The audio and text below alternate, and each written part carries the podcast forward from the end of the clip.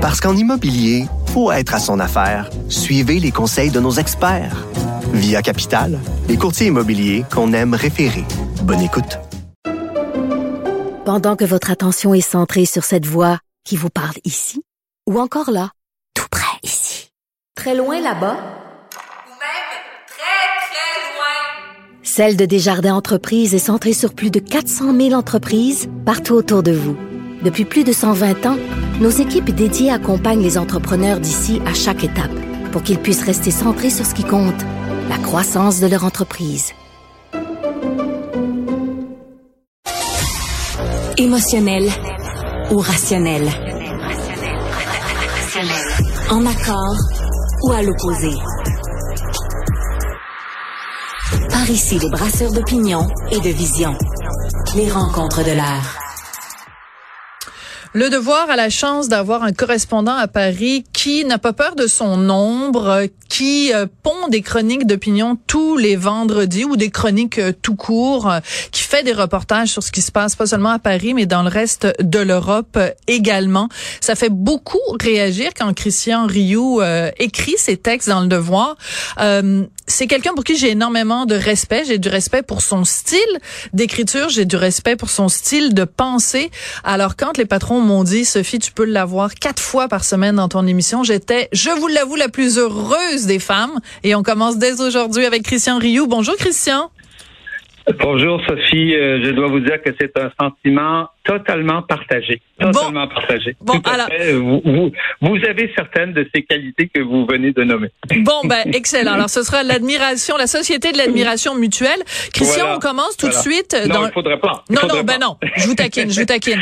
Alors, on va commencer tout de suite dans le vif du sujet parce que c'était la rentrée scolaire en France hier. Eux, c'était pas la journée de la fête du travail, c'est le journée de la rentrée scolaire et ça a beaucoup fait jaser parce que le ministre de l'Éducation a décidé d'interdire un vêtement musulman qui s'appelle l'abaya, A B A Y A, qui est un vêtement qui recouvre l'entièreté du corps des femmes. Pourquoi ça a fait tant jaser Christian? Bah, écoutez, c'est pas banal d'interdire à des élèves de, de porter euh, de porter euh, un vêtement, mais c'est encore moins banal de dire euh, on va on va interdire un vêtement qui est un vêtement considéré par ceux qui le portent et par ceux qui le vendent et par ceux qui en parlent comme un vêtement lié à une à directement à une religion. Vous savez mhm. que l'école en France est laïque. Si l'école si l'école en France existe, c'est parce qu'elle a adopté euh, il, y a, il, y a, il, plus d'un siècle laïcité pour arriver pour arriver à, à mettre fin à l'espèce de guerre civile qui l'opposait à, à, la religion catholique. Et donc, vous savez qu'en 2004, on a interdit le voile, mais de plus en plus, un certain nombre de jeunes filles, et sur les réseaux sociaux, il y avait de véritables campagnes politiques là-dessus en disant, ben écoutez, si on peut pas porter le voile, on va porter l'abaya. Et on, on, assistait depuis deux, trois ans à une véritable campagne de vêtements, de, de faisant la promotion d'un vêtement musulman. Certains disent que c'est un vêtement traditionnel. Oui, c'est un vêtement traditionnel, mais c'est un vêtement que ne portent que les musulmans. Et c'est un, vêtement qui, qui, dans le contexte français, est considéré comme, quelque part, l'alternative du voile islamique, le, un remplacement du voile islamique. Donc, le ministre Attal, juste avant la campagne, je ne dis pas qu'il n'y a pas des considérations politiques là-dessus, jusqu'avant la rentrée, juste avant la rentrée scolaire, décide de l'interdire. Et évidemment, hier, c'était le test c'était vraiment la journée du test. Est-ce que ça va marcher? Est-ce que ça va casser? Est-ce que ça va, est-ce que ça va passer? Et ça s'est finalement très bien, très, très bien passé. Il y a eu à peu près 300 ou 400 euh, jeunes filles qui se sont présentées euh, en abaya et à, peu, à peine 67 sont, 67 sont rentrées euh, chez elles. les autres ont accepté de l'enlever parce que vous savez, c'est un vêtement qu'on met par-dessus ses jeans et même parfois par-de, par-dessus des vêtements un peu sexy. Oui, oui, c'est ça. On peut vous voyez toute la contradiction de ce genre de choses. Voilà, on peut porter une abaya par-dessus une mini-jupe et un t-shirt oui. comme on dit, comme on dit au Québec. Ce qui est important de mentionner, parce qu'il y a beaucoup de fausses informations qui ont circulé, Christian, et comme chaque fois qu'on parle de religion, euh, il y a des gens qui exagèrent des épiphénomènes ou des gens qui font circuler de la fausse information. Donc, rassurez-nous, il est tout à fait faux de dire que des policiers en France se sont présentés dans des écoles pour arrêter des jeunes filles à cause du vêtement qu'elles portaient.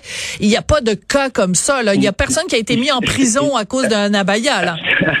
Absolument pas, absolument. Ça s'est passé, ça s'est passé de façon très, très, très, très simple, très, très pacifique. Euh, en fait, il y avait à peu près 500 lycées qui étaient, qui étaient concernés, à peu près un peu dans la région parisienne, la région lyonnaise, un peu dans le sud, dans le sud de la France, à Marseille, euh, à Toulouse aussi. Et donc, dans ces lycées, euh, tout simplement, les jeunes filles qui arrivaient en abaya, on leur demandait tout simplement de, de, de, venir rencontrer le directeur et le directeur leur expliquait la directive du ministre de, de, de l'Éducation, l'expliquait. L'immense majorité ont tout simplement enlevé leur abaya et sont allés euh, faire leur première journée d'école normalement, comme ça s'était passé en 2004. Vous savez, en 2004, je me souviens, j'étais là, on nous avait annoncé un tremblement de terre, on nous avait annoncé la fin du monde.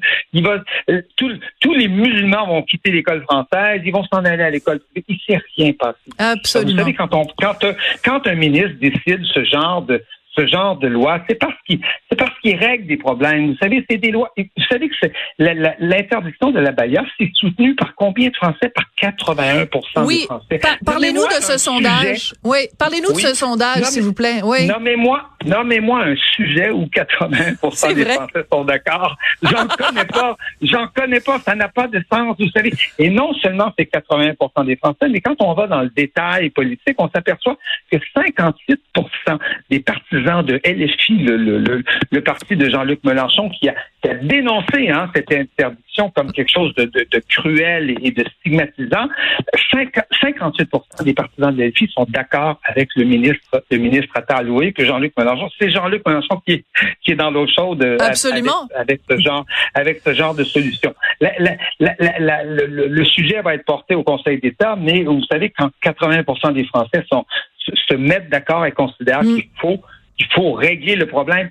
Tous les directeurs d'école appelaient le ministre à, à, légiférer et c'est bien parce qu'on avait un, autre ministre avant, Papenda, qui, lui, ne voulait rien faire, un peu comme Lionel Jospin en 2004. Vous savez, pendant des mois, Lionel Jospin avait dit non, non, c'est au directeur de s'en occuper, mm. c'est au directeur de s'en occuper. Mais à un moment donné, il faut que l'État tranche et, et Gabriel Attal a tranché. Je pense que, euh, je pense que c'est un grand moment c'est un grand moment de sa de sa carrière politique. Il a c'est l'homme de la rentrée euh, euh, quelque part. Et donc ça s'est finalement très bien passé. bien passé hier. Tout à fait, tout à fait, tout à fait bien passé. Et je, et je pense que euh, on s'aperçoit ici que, que, que que ce sont des mesures simples qui règlent des problèmes euh, évident dans, dans, les écoles où on, assiste visiblement en France à une forme de prosélytisme. Hein. Vous savez, il y avait des campagnes sur Internet, il y avait des campagnes disant mettez votre abaya pour pour la provocation.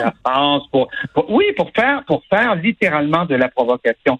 Or, on ne va pas à l'école pour faire de la provocation on va à l'école, on va à l'école pour étudier et, euh, et, donc le et donc le bannissement et l'interdiction de la bailleur, je pense, va créer un climat beaucoup plus beaucoup plus serein dans les écoles. Et, et c'est toute cette idée que les musulmans vont quitter l'école, n'y ont pas. Mais non, les, les, parents musulmans veulent que leurs enfants s'instruisent, ils aiment l'école française, ils sont heureux que leurs enfants soient à l'école française et ils vont et, et, ces jeunes filles vont y aller euh, euh, sans abaya, ils vont ils vont s'instruire, ils vont et vont réussir dans la société française grâce, euh, grâce à ça. Mais c'est important de mentionner, Christian, de revenir quand même à la base. C'est pourquoi il y a eu cette loi-là en 2004, qui en fait découle de la loi de 1905, mais même sans remonter quelques siècles en arrière.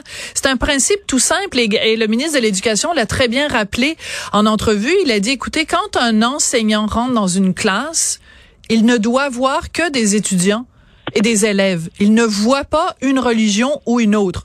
Pas plus la religion musulmane que les autres religions. Les enfants de la République n'ont pas de religion. Alors quand on rentre dans une classe, il n'y a aucun identifiant religieux. Et ça vaut pour la kippa, ça vaut pour la croix, ça vaut pour n'importe... Un pastafariste ne pourrait pas se mettre un, un, un entonnoir sur la tête. C'est simple comme bonjour. Vous, avez tout à fait, euh, tout à fait raison. Vous savez, l'école française c'est une école qui a traversé des, des conflits, des, d'immenses conflits. Hein. Il, y a, il, y a, plus d'un siècle, quand, quand on a quand on a créé l'école l'école d'État à côté des écoles des écoles des écoles catholiques, mm-hmm. ça a été ça a été une vraie guerre de religion. Et, la, et, la solution que les Français ont trouvée et qui a marché et qui a fonctionné, qui fonctionne encore aujourd'hui, c'est la laïcité. C'est-à-dire qu'on arrive à l'école comme un citoyen, tout simplement. On n'est ni catholique, ni musulman. On, est tout ça à l'extérieur de l'école. Mais à l'école, on est tout simplement un élève qui vient s'instruire. Absolument. Et, on euh, va conclure là-dessus, Christian. On va conclure ab- là-dessus ab- parce que c'est oui, vraiment la règle de base. La laïcité, c'est ça. Et euh, ben, ceux qui sont opposés à la loi 20 21, je les respecte tout à fait. Au Québec, ben, ils devraient peut-être prendre des notes en ce moment et prendre des leçons de ce qui se passe en France quand un ministre applique la loi et applique des principes auxquels on ne déroge pas. C'est comme ça que ça se passe. Donc bravo, Monsieur Attal. Quand on se tient debout, on est respecté. Ben voilà, c'est très, très, très bien dit. Merci beaucoup, Christian. Très hâte de vous retrouver euh, demain, Ben, mercredi, jeudi et vendredi. Vous allez être là avec nous euh, quatre fois par semaine. Merci beaucoup, Christian Rioux, correspondant à Paris pour le plaisir. quotidien Le Devoir. Au revoir. À bientôt. À demain. Au À revoir. demain.